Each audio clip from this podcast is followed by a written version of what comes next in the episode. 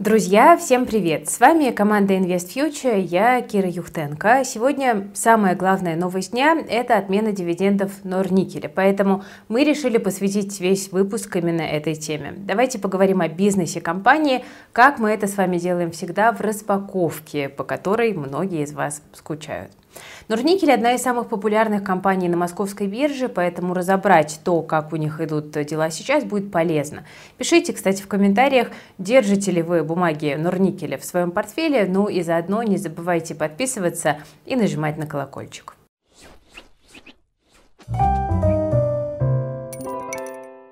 Давайте, друзья, начнем с небольшого экскурса по компании. Норильский никель – это одна из крупнейших металлургических компаний в мире, которая специализируется на производстве никеля, палладия, платины и других металлов. Основана компания была в 1935 году и на сегодня является одним из крупнейших налогоплательщиков России. Основные производственные активы компании находятся в Таймырском автономном округе Красноярского края, в Мурманской области и Забайкальском крае. Компания также имеет активы за пределами России, в том числе и в Финляндии.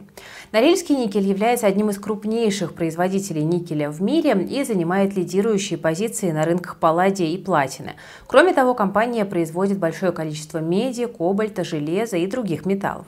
Норникель активно работает над сокращением экологического влияния, вкладывая деньги в экологически чистые технологии и программы по охране окружающей среды. В своих презентациях Норникель часто делает упор на то, что ставит перед собой цель выйти на ведущие позиции в отрасли по темпам сокращения выбросов сернистого газа в атмосферу. Сейчас Норникель, как и большинство российских компаний, проходит через глубокую трансформацию и подстраивается под новые реалии. Перестраивает цепочку продаж, строит новые логистические хабы, выходит на новые рынки. Это всегда стрессовая ситуация для любого бизнеса, и в такие периоды, в общем-то, логично вести себя бережливо. Как устроен бизнес? Компания зарабатывает основные деньги на трех металлах по данным годового отчета за 2021 год, на палладе приходится 39% выручки, никель 21% и медь 22%. Уровень раскрытия информации у компании, кстати, остается довольно высоким, хотя по многим остальным компаниям сейчас для анализа требуется больше времени, чем раньше. Далеко не все показатели раскрываются и приходится поднапрячься, чтобы нужные показатели найти. Но то, что Норникель отчитывается перед акционерами, это уже хорошо. Немногие компании сектора могут э, сегодня этим похвастаться. Мировая экономика сильно зависит от металлов, которые Норильский никель производит. Несмотря на возможные ограничения, это вряд ли окажет фатальное влияние на бизнес компании. В отличие от других компаний, переориентация продаж в Азию для Норникеля менее сложна и затратна. Кроме своей основной деятельности, компания имеет второстепенный бизнес, который обеспечивает основной бизнес необходимым сырьем и мощностями. Что он в себя включает? Это четыре газовых месторождения, собственный арктический флот, транспортные филиалы и порты. Ну а еще они стали первооткрывателями нового типа цифровых активов, ЦФА с привязкой по стоимости к акциям компании. В середине апреля компания заявила, что направит до 6 миллиардов рублей на выкуп 407 тысяч акций для мотивационной программы сотрудников. Это меньше 0,3% от всех торгуемых акций, поэтому на цену вряд ли сильно повлияет, но сам жест интересный. В этой программе смогут участвовать и получить цифровые активы все сотрудники со стажем работы более года, а это около 70 тысяч человек получается. По операционным показателям для Норникеля 2022 год выдался предельно удачным. По всей основной корзине металлов компания показала рост, хоть и несущественный.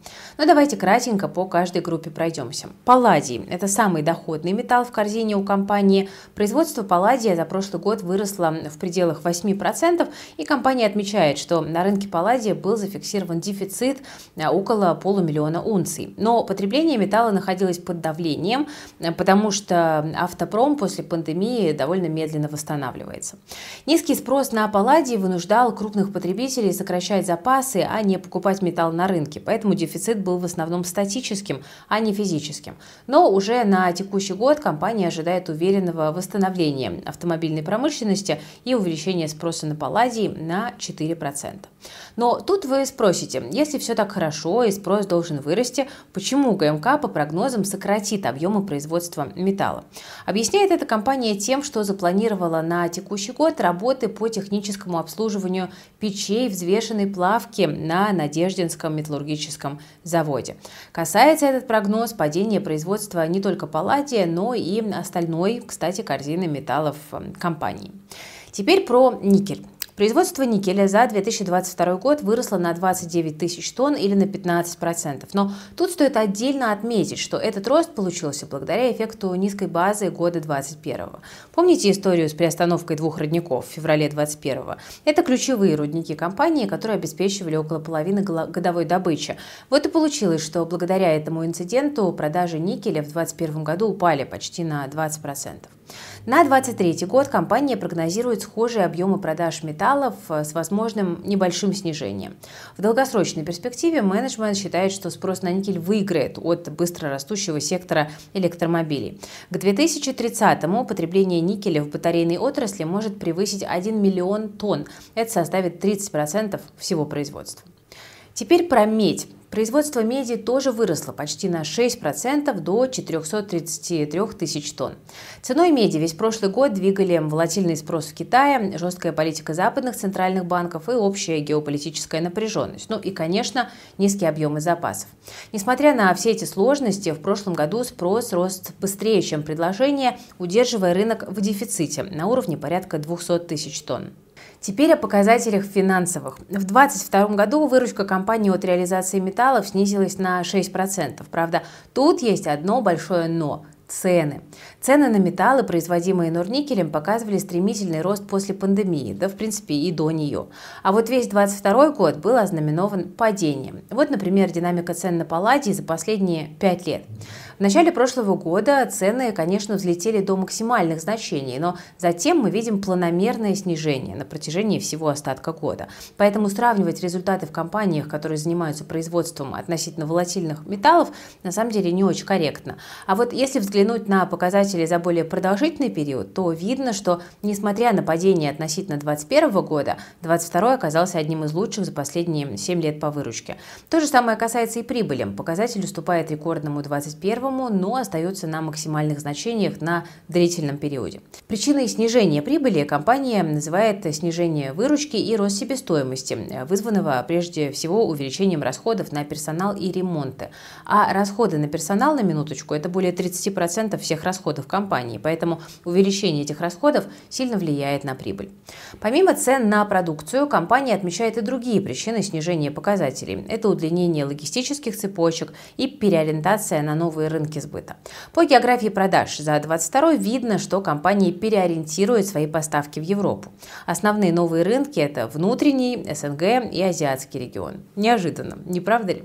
С долгами компания проблем э, тоже не испытывает. На первый взгляд бросается в глаза то, что чистый долг вырос в два раза за 2022 год. Но отношение этого долга к EBITDA хоть и растет, но остается на комфортном уровне – 1,1. Напомню, немного теории. Критическим для любой компании показателем называют значение выше трех, поэтому у ГМК есть запас прочности. Тем более сама компания заявляет о том, что для них э, так называемый мягкий потолок – это значение 2, а значит руководство рассматривает возможность дальнейшего роста долга или же падения ебеда и не видит в этом ничего критичного. Сегодня же Норникель опубликовал отчет по РСБУ за первый квартал текущего года. Выручка упала на 15% год к году, убыток составил 31,6 миллиардов рублей. Годом ранее у компании была прибыль 13,8 миллиардов. Ну и самая громкая тема, по поводу которой мы с вами сегодня, в общем-то, и собрались, это, конечно же, дивиденды.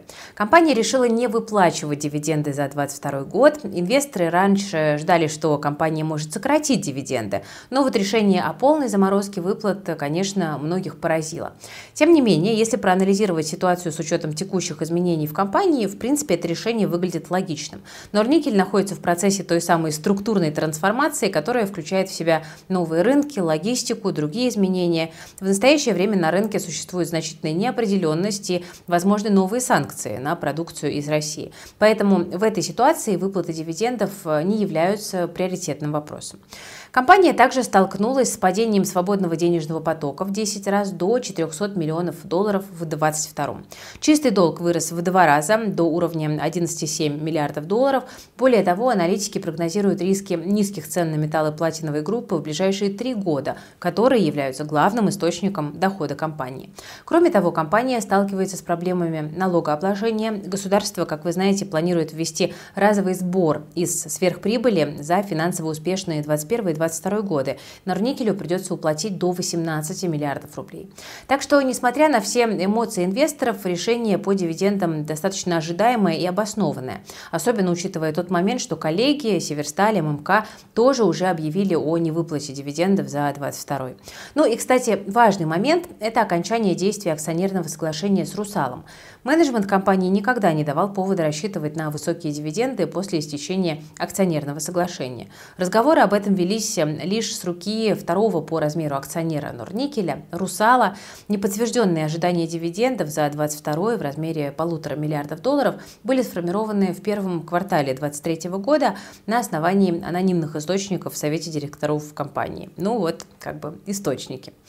Важно еще, что менеджмент Нурникеля не исключает возможности рекомендаций промежуточных дивидендов в 2023 году, поэтому э, по этому поводу, простите за тавтологию, тоже будем ждать новостей. А что в целом в секторе происходит? Ну, такой неизменной тенденцией э, среди горнодобывающих компаний является улучшение экологичности.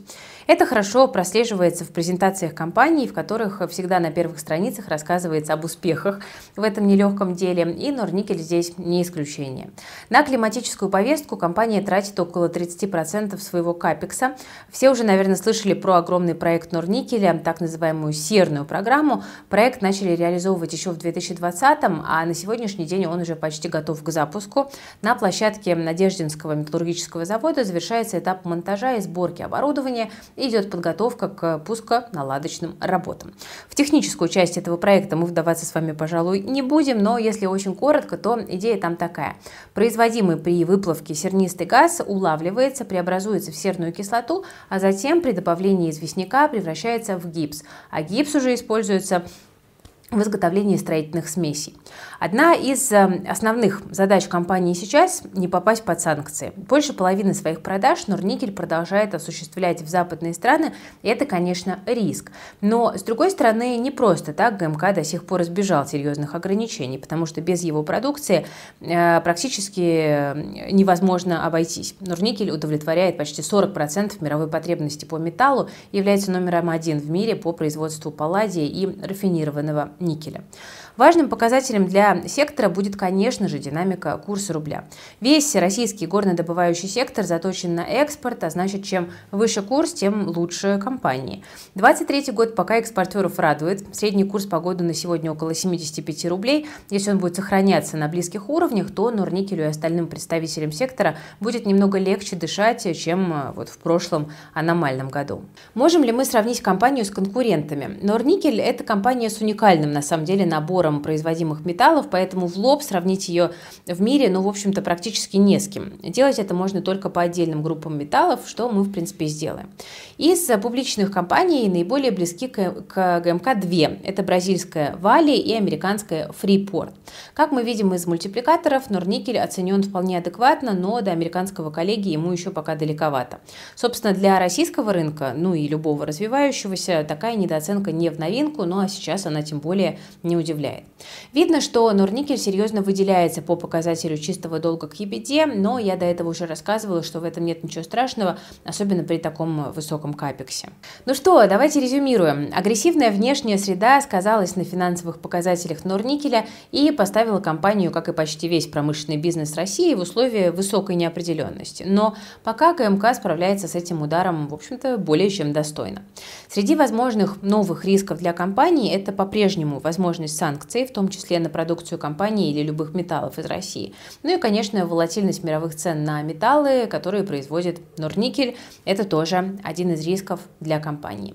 Дополнительный фактор неопределенности для компании – это слабая предсказуемость налоговой нагрузки с учетом вот этого предложенного windfall tax и возможных других налоговых ударов от бюджета. На сегодняшний день, несмотря на все сложности, компания по-прежнему остается таким островком стабильности, можно сказать, в металлургическом секторе России. Норникель у нас не под санкциями, он безубыточен, не испытывает кризис ликвидности. Компания, в отличие от коллег по цеху, остается максимально открытой, публикует подробные финансовые результаты, говорит обо всех проблемах и вызовах, которые перед бизнесом стоят, и это действительно очаровывает и располагает. Инвестиции в Норникель, на мой взгляд, это история надолго. Компания никогда не скрывала, что 23-й станет таким пиковым с точки зрения роста капекса, поэтому рассчитывать на какие-то рекордные дивиденды было бы странно. Если у компании получится эффективно распорядиться деньгами, выделяемыми на капекс, то в будущем, через 2-3 года, сможет она хорошо наградить своих акционеров и ростом стоимости бумаг и двузначной дивидендной доходности. Бизнес Норникеля, ну, объективно говоря, уникальный, с хорошей диверсификацией. Бумага подходит для настоящих долгосрочных инвесторов, которые готовы сложные времена пережидать. Вот, пожалуй, на таком резюме мы с вами сегодня и остановимся.